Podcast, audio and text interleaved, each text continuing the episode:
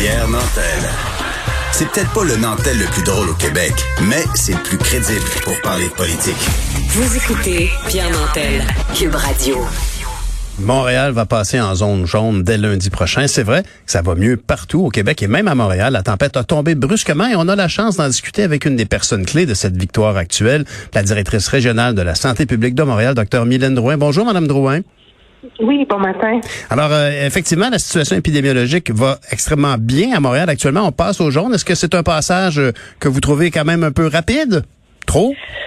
Euh, non, je, pense que clairement, avec euh, les indicateurs de cette semaine, ça fait deux semaines que nos indicateurs sont au jaune. Euh, il y a certaines, euh, puis on le voit, là, il y a quand même un, relâchement des mesures qu'on voit même dans, dans la population. Et jusqu'à présent, on ne voit pas évidemment là, de, de, de, grands impacts sur des éclosions. donc, on voit probablement qu'avec la vaccination qui s'est accélérée, que tranquillement le, le, virus se bute à à, des gens qui sont à, des gens qui sont immunisés, mais une dose ce n'est pas suffisant. Donc évidemment, euh, j'invite la, la, population de moins 40 ans à si vous n'avez pas eu votre première dose, à y aller rapidement parce que plus on va être immunisé collectivement, euh, plus ce déconfinement-là n'aura pas beaucoup d'impact.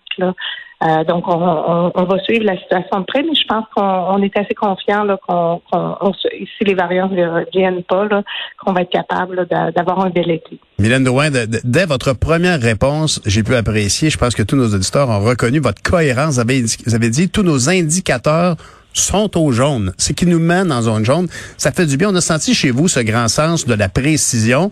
Euh, euh, Est-ce que aujourd'hui vous avez une inquiétude relativement à certaines choses du déconfinement? Par exemple, les bars qui vont ouvrir lundi. Est-ce que vous allez prêter une attention particulière vu les éclosions qu'il y a eu l'an dernier sur le territoire?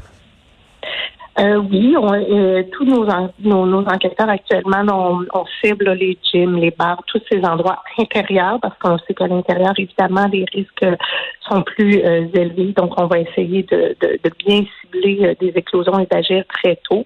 En même temps, à l'intérieur des bars, si les mesures sont bien respectées, c'est pas des tablés avec 10-15 personnes. je pense qu'on minimise les risques d'éclosion. Euh, donc, on, on, va suivre ça de près mhm. euh, pour être sûr d'éviter le pire, parce que nous aussi, on souhaiterait bien euh, prendre quelques vacances cet été. Ah, ben j'en doute pas. C'est quand on est tous dit, on est tous tannés. Vous devez tellement être fatigués, tout, vous et toute votre équipe, Madame Drouin, d'ailleurs, avec votre rigueur habituelle votre confiance rassure beaucoup de gens. Euh, quand on va consulter le site de la santé publique de Montréal, on peut voir le nombre de cas par groupe d'âge et euh, par catégorie sur les 28 derniers jours. Et les 20-29 ans l'emportent pour ce qui est du nombre de cas. Est-ce que, d'après vous, c'est directement lié au rassemblement ou au fait qu'ils sont parmi les derniers vaccinés?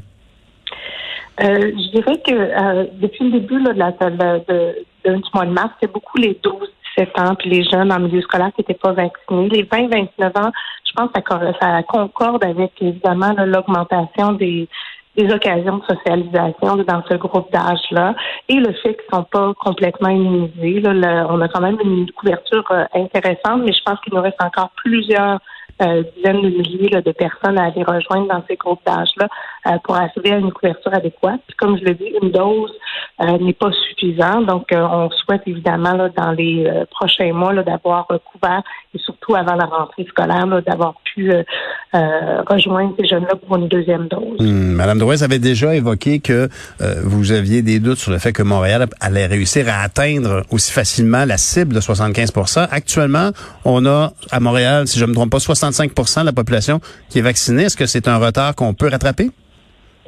Oui, parce que 65% c'est les gens qui sont vaccinés, mais on a aussi tous les chiffres des gens qui ont déjà euh, un rendez-vous de tri. Donc, on est facilement à 72-73 et encore hier, je regarde moi tous les jours les, les gens qui prennent encore des rendez-vous pour leur première dose. Hier, c'est facilement plus de 8000 personnes. Donc, euh, les gens sont encore au rendez-vous pour prendre leur euh, première dose. Il y a que j'appelle ça peut-être peut-être les retardataires, les gens qui hésitent. Mm-hmm. Et on va avoir de plus en plus là, des les cliniques sans rendez-vous. Là, ça va être euh, à l'échelle dans, dans presque l'ensemble des centres. Donc, vous y allez quand vous êtes prêt. Et évidemment, là, pas besoin de passer par Clic Santé. Donc, il y, a, beaucoup de cliniques, il va y avoir des cliniques éphémères dans des parcs. et on va aussi là, essayer, là, lorsqu'il y a une clinique près d'une station de métro, là, de, de bien indiquer où y aller et les heures là, sans rendez-vous qui sont disponibles. Donc, je pense qu'au cours des prochaines semaines, on va atteindre le 75% mon souhait, c'est de l'atteindre dans tous les groupes d'âge et c'est ça le défi. Donc, j'invite vraiment les 40 ans et moins qui ne sont pas allés tout de suite euh, à, se rendre pour se faire vacciner. Je pense que ça va nous permettre de, déconfiner en toute sécurité. Ah, vous avez raison. D'ailleurs, j'y suis allé moi-même pour ma deuxième dose d'AstraZeneca. Ça a été extrêmement rapide. Je reviens au site de la santé publique de Montréal où le portrait des éclosions, on y remarque que les éclosions en milieu de travail et à l'école représentent 61% des éclosions. Est-ce que c'est pas un peu contradictoire avec la décision qu'on vient de voir de retirer le masque à l'école et au travail, précisément? Euh, ben, je pense qu'on ne le retire pas. Il n'est plus obligatoire, mais comme nous, notre recommandation, surtout que ça fait pas six semaines qu'on est dans le jaune à Montréal, donc euh, dans un contexte intérieur, euh, quand on sait qu'on ne respectera pas le 2 mètres en tout temps, nous, on recommande encore là, de, de porter le, le, masque. C'est la même chose dans les écoles. On dit que ce n'est plus obligatoire. Euh, surtout dans le contexte de la chaleur. Là. Mhm. Euh, mais euh, pour nous, si les gens peuvent le porter, surtout quand ils se déplacent, ils sont en classe, puis que ça respecte pas le 2 mètres, je pense qu'on se donne toutes les conditions gagnantes. Un, pour se rendre au vert, euh, parce que j'ai bon espoir, et deux, pour éviter d'isoler des classes, de commencer les vacances en, confinement pour certains jeunes. Mhm. Donc, euh, je pense qu'on a, on a tout avantage là. Donc, c'est pas, euh, c'est pas obligatoire, mais nous, on recommande évidemment là, si les gens peuvent le porter pour pour se protéger et protéger les autres. Là, on a tout avantage à, à le maintenir jusqu'à la fin des classes. On sent chez vous quand même une, une prudence relativement à ça. Est-ce que les, les, les commissions scolaires, les centres de, services scolaires. Est-ce qu'ils écoutent euh, la santé publique Québec ou ils écoutent précisément euh, les instructions de la santé publique de leur région, de Montréal, dans le cas qui nous occupe?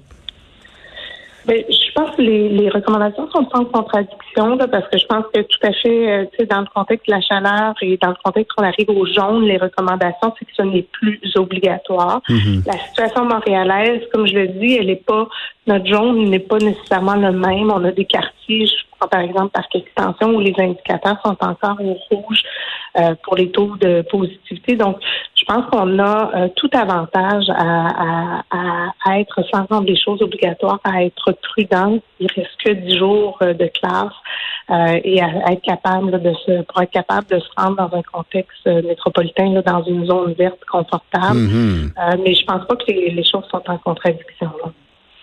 Et la, et la canicule euh, s'étant euh, pour le moment arrêtée, on peut se demander, il y avait eu d'ailleurs euh, l'énorme, le rapport sur la grande canicule de 2010. Où est-ce qu'on en est là-dessus, d'après vous? Vous voulez dire la canicule ben, actuellement, je pense qu'on n'a pas été, on a eu une chaleur accablante, là, mais je pense que les températures sont revenues à la normale. Donc, les jeunes et les gens qui ne sont pas dans des airs climatisés vont pouvoir évidemment là se, elle va mettre en place mhm. les mesures sans trop être incommodée. Euh, mais euh, je, je, pense qu'on le sait, là, il va faire chaud, il va y avoir encore des journées où il va faire chaud, mais il y a d'autres mesures qui peuvent être mises en place là, pour euh, réduire évidemment l'inconfort causé par la chaleur. Là. donc, l'Institut national, et nous, on a donné une série de recommandations aux écoles pour faire en sorte de rendre le milieu plus agréable à l'apprentissage pour les jeunes. Ben, il va falloir en tout cas s'assurer que le message soit très simplifié parce que c'est un peu, on, s'y perd facilement. En terminant, docteur Drouin, euh, il y a quand même ces fameux variants qui continuent, le variant Delta et tout ça. Est-ce qu'on est à l'abri d'une quatrième vague si on, a, on atteint nos objectifs de 75% de la population vaccinée deux fois? Ben, j'ai bien aimé le dernier mot, donc c'est deux doses. Euh, clairement, on le sait, le variant Delta, a, face à, une population vaccinée avec une seule dose, euh, il n'est pas euh, aussi efficace. C'est une efficacité autour de 30% non, on n'est pas à l'abri. On l'a vu dans des pays comme le Royaume-Uni qui avait quand même des taux de vaccination très élevés, deux doses même, et ils ont eu quand même une, hausse de cas importante face à ce variant Delta. On voit aussi aux États-Unis ce que qui tend à, apparaître dans certains États. Euh, donc, je pense qu'il faut rester vigilant. C'est un petit peu le message que je souhaite envoyer à la population. Mhm. Donc, euh, allez rapidement vous faire vacciner. Plus vite on arrive aux deux doses et plus vite on arrive à repousser l'introduction de ce variant-là qui est somme toute deux fois plus euh, contagieux que le variant britannique. Mhm. je pense qu'on va être capable d'éviter une hausse de cas inutile parce que même si ça risque d'être moins sévère là, chez les cas parce que probablement que la population aînée va être plus vaccinée. Somme toute, on le sait, il y a quand même des gens qui vivent avec des séquelles longues de la COVID. Si on peut éviter ben ça à bien des gens, je pense qu'on connaît la recette pour l'éviter. Bon, ben, on a tous besoin de vacances. Vous, la première. On vous remercie d'ailleurs pour votre gestion bien serrée, visionnaire pendant la pandémie. Et euh, on vous souhaite de belles vacances en même temps, mais en restant bien évidemment vigilant et prudent. Merci beaucoup, docteur Drouin. Au revoir. Mylène Drouin, directrice régionale de la santé publique de Montréal.